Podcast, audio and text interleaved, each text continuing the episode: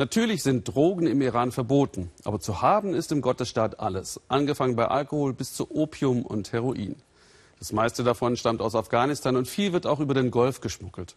Offiziell sterben im Iran jedes Jahr 3000 Menschen den Drogentod, mehr als doppelt so viel wie in Deutschland. Ein Tabuthema ist das im Iran nicht mehr. Dennoch will die Regierung darüber keine Berichterstattung im westlichen Fernsehen. Das ist ein Grund dafür, warum alle Ministerien, die Nathalie Amiri anfragte, Interviews ablehnten. Ihr und ihrem Team gelangen dennoch seltene Einblicke. Shirin verdient ihren Lebensunterhalt durch Handarbeiten. Ihre Ware verkauft sie auf der Straße. Noch vor wenigen Jahren wäre das undenkbar gewesen, denn Shirin war drogensüchtig. Acht Jahre lang war sie abhängig von Crystal. Schon ihr Vater war drogensüchtig und fand nichts dabei, Shirin bereits als Grundschülerin Alkohol anzubieten.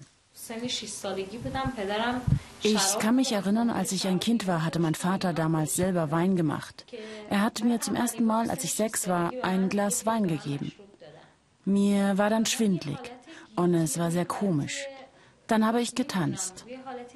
Damals hat es bei mir dann irgendwie geklickt. Das war wohl der Anfang meiner Sucht. Als Erwachsene war es für Shirin kein Problem, an Drogen zu kommen, obwohl die im Gottesstaat selbstverständlich ebenso wie Alkohol verboten sind. Du bekommst überall alles, Drogen und auch Alkohol. Unsere Jugendlichen fangen erst mit Trinken an und dann kommen die Drogen. Es ist sehr leicht, an Drogen und Alkohol zu kommen. Es gibt sehr viele Drogendealer, besonders im Süden von Teheran, aber auch im Zentrum.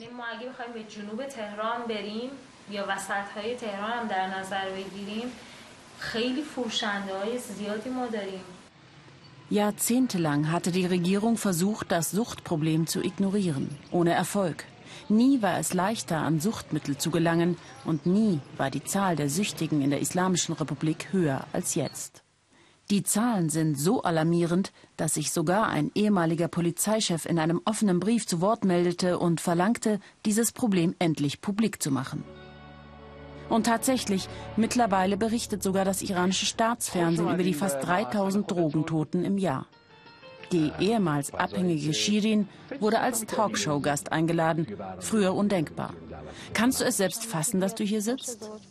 Vermutlich kann der Moderator es selbst nicht fassen, dass er öffentlich über dieses Thema sprechen darf. Offiziell sind mehr als eine Million Iraner abhängig. Die inoffizielle Zahl soll weit höher liegen. Jährlich werden tausende Liter Alkohol konfisziert und vernichtet. Inzwischen hat das Gesundheitsministerium sogar schon Entzugskliniken eröffnet. Doch häufig werden Süchtige noch immer einfach weggesperrt, erzählen uns Betroffene.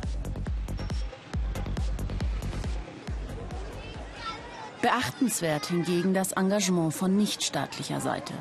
Im Süden Teherans kümmert sich eine Hilfsorganisation um die vielen Abhängigen, die häufig auf der Straße leben müssen. Die Freiwilligen bieten nicht nur eine warme Mahlzeit. Unser Ziel ist es nicht, die Bäuche der Menschen, die gezwungen sind, auf der Straße zu leben, satt zu machen. Wir nutzen das Essen, um Kontakt zu Drogenabhängigen zu bekommen, dass wir ihr Vertrauen gewinnen, ihnen Hoffnung geben, dass jemand für sie da ist. Auf diese Weise holten sie schon viele von der Straße und halfen ihnen beim Entzug. Einmal im Jahr feiern sie die Menschen, die den Entzug meisterten. Ich bin seit zehn Monaten und zehn Tagen clean. Ich hätte nie gedacht, dass ich es schaffe.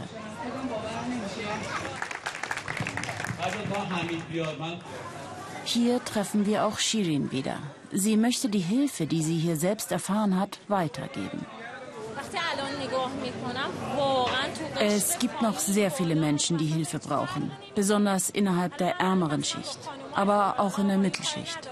Leider gibt es auch sehr viele Frauen, mit denen ich besonders eng zusammenarbeite. Viele konsumieren, weil sie nicht wirklich aufgeklärt sind, viele, weil sie einfach nur neugierig sind.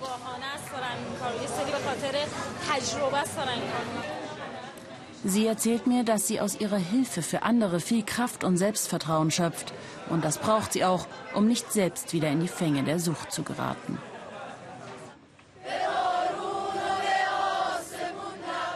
Die Menschen hier helfen ihr dabei.